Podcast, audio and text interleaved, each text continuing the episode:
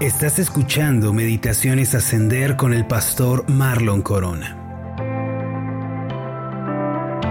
El Salmo 34, versículo 12 y 13 dice así, guarda tu lengua del mal y tus labios de hablar engaño. Apártate del mal y haz el bien. Busca la paz y síguela. El Dios de la Biblia ha establecido un orden muy claro para la familia ya que Él es el creador de la misma, puede gobernarla y definirla. Según leemos en las Sagradas Escrituras, el hombre es el líder de su esposa y de su familia, como dice Primera de Corintios capítulo 11 versículo 3, pero quiero que sepáis que Cristo es la cabeza de todo varón y el varón es la cabeza de la mujer y Dios la cabeza de Cristo. Entre las asignaciones que le han sido dadas al hombre se encuentra una muy importante que no debe ser pasada por alto. Esta es la de enseñar a sus hijos y a su casa cómo caminar con Dios y la manera en la que Él debe ser servido. Cuando Dios habló a los israelitas por medio de Moisés para darles el Shema, que es el título que reciben las oraciones que hace el pueblo de Dios por la mañana y por la tarde, Él encargó que los hombres enseñaran a su casa sobre Dios y cómo debía ser amado y obedecido. El Shema dice así en Deuteronomio capítulo 6 versículos 4 y 5, Oye Israel, Jehová nuestro Dios, Jehová uno es. Y amarás a Jehová tu Dios de todo tu corazón y de toda tu alma y con todas tus fuerzas. Los varones, jefes de familia, estaban de pie ante Moisés en aquella ocasión escuchando este poderoso mandamiento. No obstante, la instrucción no termina allí, sino que prosigue de esta manera en los versículos 6 al 9, y estas palabras que yo te mando hoy estarán sobre tu corazón, y las repetirás a tus hijos, y hablarás de ellas estando en tu casa y andando por el camino, y al acostarte y cuando te levantes, y las atarás como una señal en tu mano, y estarán como frontales entre tus ojos, y las escribirás en los postes de tu casa y en tus puertas. Ahora, notemos que es al hombre a quien Dios está dirigiendo en este pasaje. No es a las mujeres, no a los niños, ni siquiera al gobierno. Dios habla a los hombres y les deja ver esto. Vas a repetir estas palabras a tus hijos. Entonces, qué gran responsabilidad y qué gran privilegio han recibido los varones en sus familias. Se dice que en cierta ocasión un hombre asistió con su hijo a la iglesia en el cual el pastor habló acerca de cómo nuestra obediencia a Dios se revela en la manera en cómo hacemos los pequeños deberes de nuestra vida cotidiana. Y el, el predicador describió cuántos padres a veces se olvidan de sus deberes espirituales en casa, cómo se retiran cada noche sin orar a Dios y por la mañana dejan de darle gracias por el reposo, la protección y las bendiciones del nuevo día el hijo de aquel hombre que escuchaba con mucha atención la predicación, moviendo su cabeza hacia su padre, le susurró, Papi, ¿el pastor está hablando de nosotros y de nuestra casa? Y esta sencilla pregunta traspasó el corazón de aquel creyente. No dijo nada, pero por la noche se arrodilló y confesó su pecado de negligencia y pidió, pidió a Dios que le ayudara a cumplir con sus deberes como buen padre y como buen cristiano. Le dijo al Señor, ese pastor estaba hablando de mí, ayúdame para que deje de ser esa clase de hombre. Mis amados, desafortunadamente son muchos hombres los que descuidan la labor de la enseñanza en el hogar. No son los maestros de la escuela bíblica quienes deben enseñar principalmente a los niños, son los padres. Cada hombre, por lo tanto, debe levantarse en su hogar y debe enseñarle a sus hijos quién es Dios, lo que Él ha hecho en favor de los pecadores y cómo deben vivir los hombres delante de Él al ser salvos. El salmista David comprendía muy bien esto y por lo tanto hizo un llamado a sus descendientes a que vinieran a Él y aprendieran sobre Dios. Ustedes recordarán este pasaje del Salmo 34, versículo 11 que estuvimos meditando hace un par de días. Venid, hijos, oídme, el temor de Jehová os enseñaré. Y de la misma forma los padres de familia deben levantarse y deben llamar a sus hijos para que aprendan los caminos de Dios y vivan delante de Él todos los días de su vida. Esa es la responsabilidad principal de un padre. Sin embargo, puede que usted pregunte, bueno, está bien que eh, Dios me ha dado esta responsabilidad, pero ¿qué es lo que yo debo enseñarle a mis hijos? Y esta es una pregunta muy importante. Por eso, permítame mostrarle algunas cosas que usted puede enseñar a sus hijos y con ellas puede guiar a su casa en el camino de Dios. Primero, es muy importante que los padres enseñen a sus hijos el significado del Evangelio de Cristo. Por esta razón debemos hablar del pecado, de la condición caída del hombre y su profunda necesidad de ser salvos.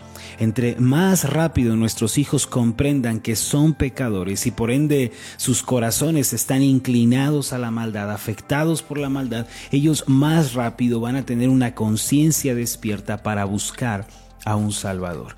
Sin embargo, si posponemos esta verdad o la maquillamos, nuestros hijos no van a comprender la verdadera condición de sus almas y por lo tanto no van a ver ninguna necesidad de venir a Cristo.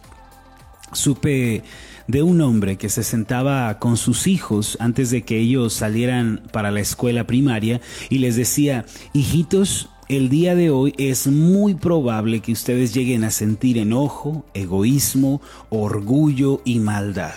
Esto se debe a que nuestros corazones no funcionan bien debido al pecado al que Adán y Eva le abrieron la puerta. Solo Jesús puede ayudarlos a ustedes para que sus vidas no se arruinen con estas maldades. Por eso, oremos antes de que vayan a sus clases y antes de que enfrenten estos peligros. Eso me parece a mí una grandiosa predicación del Evangelio para los niños pequeños. Es una explicación simple, pero no deja de ser profunda de la necesidad que tienen todos los seres humanos de un Salvador. Romanos capítulo 6, versículo 23 dice así, porque la paga del pecado es muerte, mas la dádiva de Dios es vida eterna en Cristo Jesús, Señor nuestro. Y este es el mensaje central del Evangelio. Nuestros hijos deben saber que son pecadores y que sus corazones son engañosos. Deben saber que el Dios Santo castigará un día con su ira a los pecadores que no se arrepienten de sus maldades, pero deben saber también que en Cristo van a encontrar salvación y perdón de pecados y que por medio de Él podrán ser reconciliados con el Padre Celestial. En segundo lugar, debemos enseñar a nuestros hijos que si Cristo está en nuestra vida, entonces podemos enfrentar lo que venga y lo que aparezca en nuestro camino. Nuestra descendencia debe saber con toda claridad que si se reconcilia con Dios por medio de Cristo, entonces nunca estará sola ni desamparada.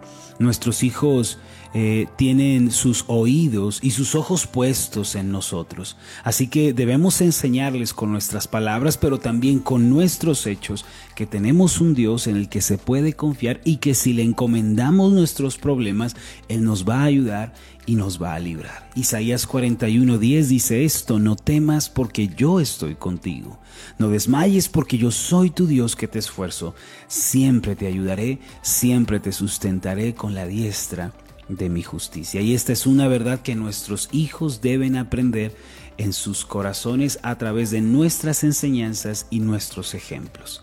Por último, debemos enseñar a nuestros hijos cómo deben conducirse en esta vida con justicia y con rectitud. Debemos ayudarlos a edificar una conciencia moral y una diferencia entre lo que es bueno y lo que es malo. Y esto es algo que se aprende principalmente en el hogar.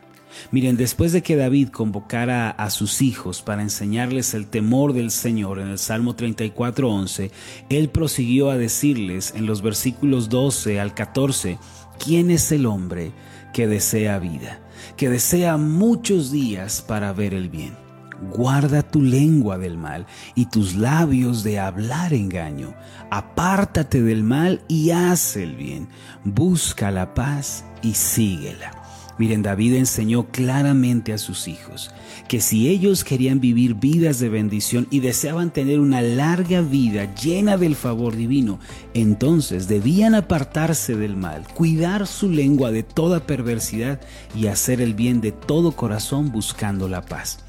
Por ende, nuestros hijos deben conocer la diferencia entre el bien y el mal y deben estar al tanto de que dependiendo de cuál sea su elección en esta vida, así también será el resultado que ellos van a cosechar. Si ellos eligen la rectitud, la justicia, la bondad y se guardan de la maldad, entonces van a cosechar una vida abundante y van a contar con el favor de Dios así como Él lo ha prometido. Sin embargo, si ellos optan por el camino del mal, van por el camino de perversidad y caminan con engaños y mentiras, entonces sus vidas no podrán escapar del dolor y de la amargura. Los padres de familia tienen un trabajo maravilloso delante de ellos. Son los hombres los que han sido asignados por Dios para instruir a sus hijos. No obstante, esto debe hacerse no solo con palabras, con buenos sermones, sino con vidas piadosas que sirvan como ejemplos de amor y de santidad. Si les enseñamos a nuestros hijos que no deben mentir, entonces nosotros primero debemos apartar la mentira de nuestro corazón. Si enseñamos que no deben ser orgullosos, debemos asegurarnos que estamos viviendo vidas humildes. Si también les enseñamos a no murmurar, no criticar, no, eh, mencionar chismes, entonces somos los primeros que debemos cuidar nuestra lengua y debemos hablar bendición a otros.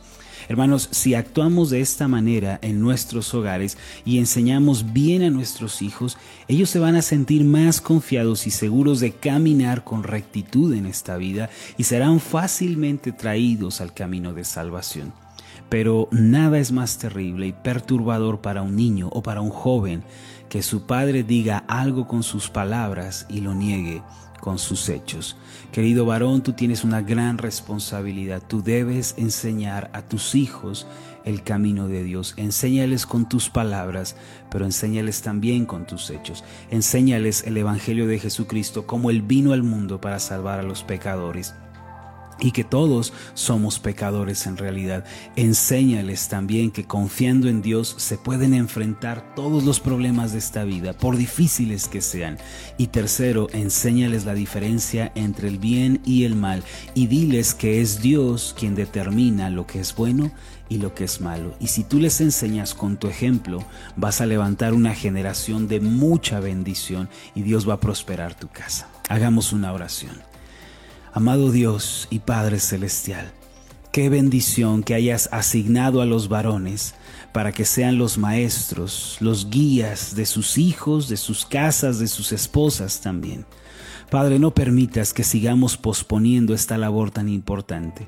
No permitas, Señor, que dejemos que pase nuestra vida sin enseñar a nuestros hijos, porque si nosotros no lo hacemos, el mundo les enseñará. Así que ayúdanos a cumplir esta responsabilidad, a cubrir, Señor, esta base y enseñar a nuestros hijos con mucha devoción. No solo con nuestras palabras, sino ayúdanos a ser buenos ejemplos de piedad, buenos ejemplos de amor y misericordia. Que nuestras vidas sean una predicación para todos los que nos vean. Todo esto, Señor, te lo pido en el nombre de Jesús, nuestro Señor y Salvador. Amén y amén.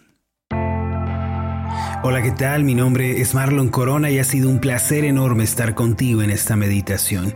Mi oración es que tú seas prosperado en todas las cosas y que tengas salud así como prospera tu alma.